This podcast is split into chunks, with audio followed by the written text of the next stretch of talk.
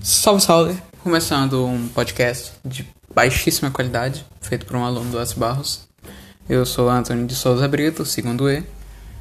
É, meu turno é à tarde. E eu, quero eu queria falar um pouquinho sobre o carbono, mas me deu uma vontade de falar sobre o perfluorocarbono. Um líquido, entre aspas, respirável, que teve testes de anos 80 ou anos 70 e testes no, em 2017, que foi com animal. Foi um teste bem direto, bastante agressivo, mas que, que terminou bem, entre aspas. Eu depois vou falar sobre isso mais, mais pra frente. Mas basicamente o perfluorocarbono, ele é a junção, como já diz o nome, ele, ele é a junção de carbono com flúor, o que deixa ele extremamente rico em oxigênio. Ele tem sei, o número atômico dele é 6. A massa atômica dele é 12. E ele é um líquido ainda em testes. Apesar de que ele foi usado em bebês prematuros nos anos 80, só que não de um modo direto como o que eu vou falar já já, que foi usado em um cachorro na Rússia. Mas ele foi usado da seguinte maneira: é, ele foi utilizado em bebês prematuros de 6 meses, por exemplo, com problemas respiratórios. Só que não é um líquido que você pode respirar assim nele e colocar a cabeça dentro de um balde cheio disso e respirar. Quer dizer, pode ser que funcionaria, mas você teria alguns problemas. Porque ainda assim ele é um líquido em testes. E você precisaria de todo um maquinário para você conseguir respirar dentro desse líquido. Porque, mesmo que ele seja capaz de armazenar grandes quantidades de oxigênio e CO2, e ele, o, o pulmão humano, ele não, ele precisaria de, como eu disse, em todo o maquinário, porque o pulmão humano ele não é capaz, não é capaz de fazer todo o método natural de inalar e expirar, expirar, nossa, não sei falar isso, perdão. Ele não consegue inalar o o, o. Ele não consegue inalar e depois não consegue mais soltar. Então seria necessário um oxigenador de membrana e aquecedores, é, bombas para fazer isso funcionar. Diferente da gente, isso foi testado em um como, que foi testado em 2017. O cachorro foi colocado dentro de um tanque cheio de perfluorocarbono que literalmente ele realmente foi mergulhado dentro de um, de um cilindro com isso dentro do perfluorocarbono. Ele ficou alguns minutos ou alguns segundos, eu não lembro ao certo quanto tempo ele ficou. E conseguiu sair vivo, mesmo que ele tivesse é, tivesse saído um pouco de água da boca do animal, porque ele ainda assim ele tinha inalado um pouco da, do perfluorocarbono, ele tinha inalado o líquido, ele estava vivo ele estava vivo, ele não tinha, ele não teve nenhuma compulsão, ele não teve problema algum. O animal estava vivo e estava respirando tranquilamente.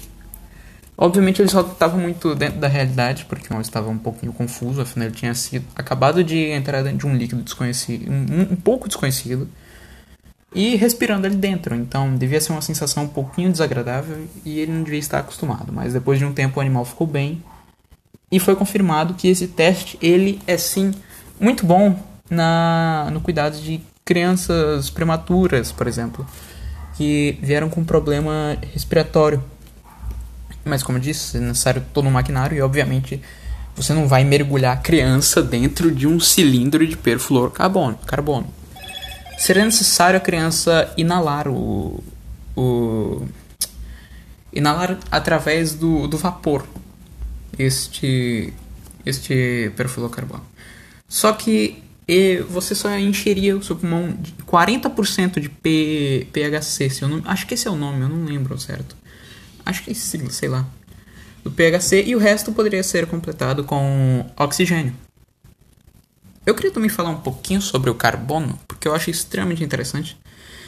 Uh, quais seriam as principais aplicações do elemento carbono? O carbono, ele, o carbono ele é a causa de toda a vida na Terra Afinal, todo ser orgânico ou não tem sim um pouco de carbono, pelo menos até onde eu sei. E o carbono ele é interessante por, porque ele é importante na geração de energia e abastecimento de máquinas pelo uso do gás natural. do carvão petróleo, do carvão e petróleo. Acho que eu já falei bastante sobre o, car o, o perfluorocarbono, então vou falar agora mais especificamente do carbono, porque eu gosto de carbono, eu acho interessante pra caramba. Falando um pouquinho agora mais de tecnologia um pouquinho mais avançada, o carbono ele é, ele é capaz de ajudar no processo da tecnologia de uma bomba nuclear, não, mas tecnologia nuclear, perdão.